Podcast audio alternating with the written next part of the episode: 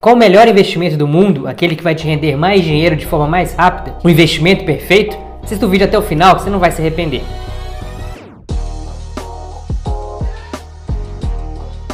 Meu nome é André Araújo e aqui nesse canal eu ajudo escravos boleto a organizarem suas finanças e atingirem a independência financeira. As pessoas, de maneira geral, gastam uma grande quantidade de energia e tempo tentando encontrar as melhores ações, os melhores fundos ou mesmo os melhores CDBs. Os sites estampam essa nossa procura nas manchetes, os autores escrevem livros a respeito dela e setores inteiros da economia se desenvolvem na busca pelo investimento perfeito. Mas vamos esclarecer o assunto agora mesmo. Essa história de melhor investimento não existe. A disseminada noção de que em algum lugar encontra-se algum investimento que vai superar todos os outros simplesmente não faz sentido. Isso porque nenhum investimento é bom para todo mundo. Os melhores investimentos para você dependem de fatores pessoais, dos seus objetivos, sua personalidade, os ativos que já possui, sua dívida do cartão de crédito, a lista não tem fim. E os produtos financeiros, eles devem ser julgados de acordo com quanto eles te ajudam a alcançar os seus objetivos. E além disso, é bem provável que os investimentos específicos que você escolhe, eles não vão determinar o seu prognóstico financeiro. A todo momento, enquanto pessoas que gastam tempão tentando encontrar o melhor investimento, tentando encontrar aquele CDB que paga 5% a mais do CDI, enquanto ignoram questões mais fundamentais da sua situação financeira. Às vezes um seguidor me pergunta sobre quais são as melhores ações para investir, que é as ações mais quentes do momento que estão bombando. Eu vou lá, faço algumas perguntas e descubro que a pessoa às vezes não tem nem reserva de emergência ainda. Ou um cliente novo da mentoria me procura querendo saber o CDB que está pagando mais. Só que às vezes ele tem uma dívida do cartão de crédito que ele paga 14% de juros ao mês. Isso é suficiente para que eu diga para ele mais ou menos assim: faz sentido a gente procurar aqui e ali algum CDB que pague meio por cento a mais? Que tal a gente usar parte das suas economias para quitar essa dívida do cartão de crédito? O que imediatamente já equivale a obter um rendimento de 14% ao mês?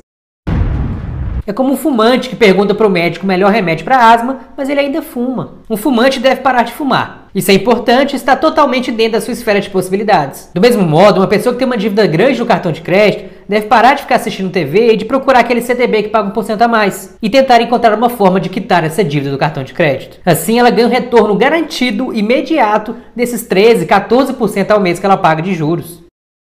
E essa busca pelo investimento perfeito pode desviar nossa atenção das coisas mais importantes. E mais, ela não dá em nada. Você já deve ter ouvido um alerta de alguém da área financeira dizendo o seguinte: o desempenho anterior de um investimento financeiro não garante que ele vai continuar rendendo assim no futuro. Porém, a maioria das pessoas ainda toma o desempenho anterior como fator predominante na hora de escolher os seus investimentos. E esse é um daqueles momentos clássicos que a nossa experiência em outras áreas da vida nos atrapalham na hora de investir. Quando queremos contratar determinado mestre de obras para reformar a nossa casa, uma das primeiras coisas que fazemos é ver o trabalho desse mestre em outras casas. Parece razoável pensar que o trabalho que ele fará na nossa casa será pelo menos tão bom quanto aqueles anteriores ou se não melhor. Porém, no caso dos investimentos, o passado praticamente não tem nenhum valor preditivo. É como a história do peru na fazenda que é alimentado todos os dias pelo fazendeiro e fica cada dia mais gordo. Um observador externo que estivesse avaliando o peru diria que estatisticamente apostar no aumento de peso do peru traz uma possibilidade altíssima de retorno. Afinal, em toda a vida do peru, ele foi alimentado todos os dias religiosamente. O que acontece, porém, é que no dia 24 de dezembro, o fazendeiro, ao invés de levar ração,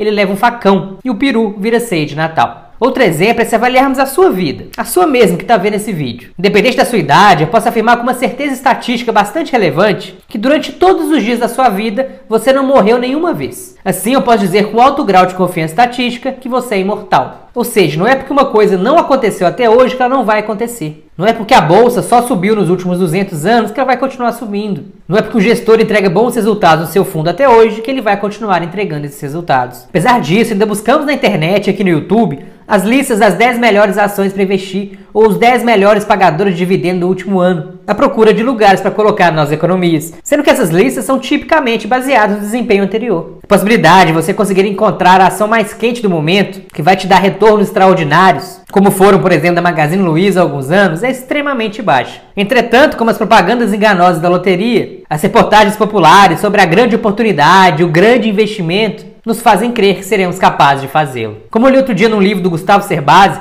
ele diz que ganhar na loteria é tão improvável que pode ser considerado um imposto voluntário, cobrado somente daqueles que são muito ruins em estatística. Tentar determinar o futuro de uma ação com base no seu crescimento passado é como tentar adivinhar se uma moeda vai dar cara e coroa, sendo que da última vez ela deu cara. O lançamento anterior não significa absolutamente nada. Outro problema que todo investidor enfrenta é que temos a tendência de supor que aquilo que sabemos é mais importante do que aquilo que não sabemos. Volta e meia, um seguidor me pergunta sobre investimento X ou Y. Ele geralmente acha que faz sentido desconsiderar todo o seu plano, ignorar seus objetivos e apostar todo o seu futuro numa dica quente de alguém que, por pura sorte, começou a investir nesse investimento quando ele estava barato e acabou ganhando dinheiro. E essa disposição de apostar tudo numa única cartada tem certo sentido do ponto de vista emocional. Quando éramos crianças, nós mesmos acreditávamos em magia, em super-heróis. Nós queríamos que essas coisas existissem. No futebol, quando não é o nosso time jogando, nós costumamos torcer para o time mais fraco, mesmo sabendo que será preciso um milagre para ele ganhar do favorito. Chegamos até a jogar na loteria, acreditando que a deusa da fortuna irá fazer nossa vida mudar da noite para o dia. Daí que não parece tanta loucura assim acreditar que os astros vão se alinhar e que uma única decisão de investimento vai mudar nossa vida para sempre. É até gostoso acreditar nisso. O problema é que quando ficamos na busca de investimento específico, acabamos perdendo de vista as coisas que realmente importam, ou seja, nossos objetivos e planos. Para 99% das pessoas,